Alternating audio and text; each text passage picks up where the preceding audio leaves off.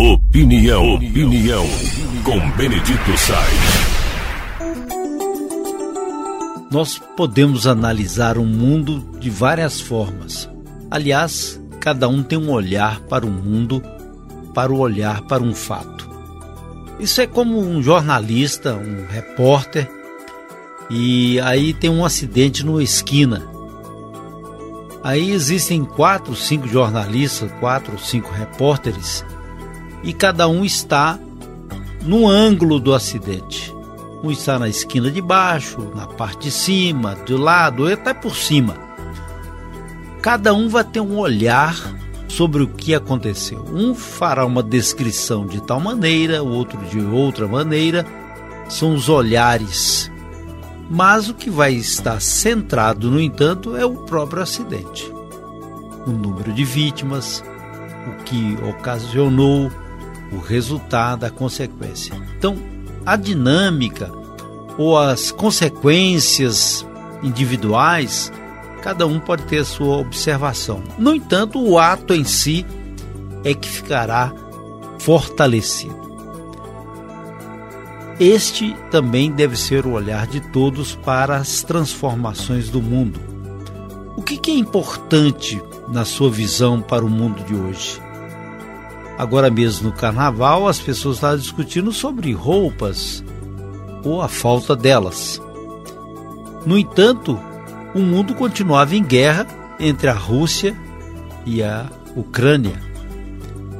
E ontem a BBC e também uma análise mais profunda de Le Figaro, que é o jornal de Paris, eles mostraram que a Rússia queria invadir a Ucrânia e fazer num dia só todo o domínio de Kiev. E para isso colocou um comboio, como era e como aconteceu na Segunda Guerra Mundial e algum arremedo da Primeira Guerra Mundial. E este comboio foi interrompido. E num determinado momento, com essa interrupção, ocorreu um um alastramento de caminhões em torno de 56 quilômetros de máquinas de guerra. Não andou. Usaram táticas primitivas para invadir como se fossem todos poderosos e nada seria contra eles. Um comboio de 56 quilômetros. Aí apareceu a resistência de gente que nunca lutou numa guerra um era confeiteiro e aprendeu a jogar coquetel Molotov, que foi inclusive inventado pelos russos. O outro apareceu do nada para defender a família. E os militares russos pediam para que eles pudessem ajudar a empurrar os tanques e os caminhões. Vejam vocês o que ocorreu na ideia do Vladimir Putin, com todo o poderio bélico, todo o poderio de, de comunicação, tecnologias, um povo que já tinha ido ao espaço com Yuri Gagarin, um avanço daquele jeito e perderam no meio do caminho.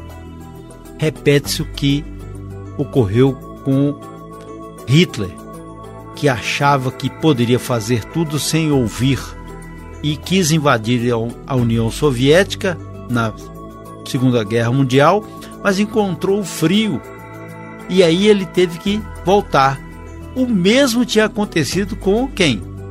Napoleão, que queria dominar o mundo. Os aspectos da natureza são os mesmos. As cabeças são as mesmas para quem quer impor a sua vontade, o seu terror, a sua faca, a sua crueldade. E o mundo precisaria dessa pacificação para compreender melhor a existência futura e, no entanto, comete os mesmos erros de Napoleão, da Primeira Guerra, da Segunda Guerra. Mas tem gente que nem se importa com isso, porque a dor é dos outros. E aí continua sendo passista, discutindo se a roupa está bem ou está mal. E os nossos olhares para o mundo deveriam ser mais profundos.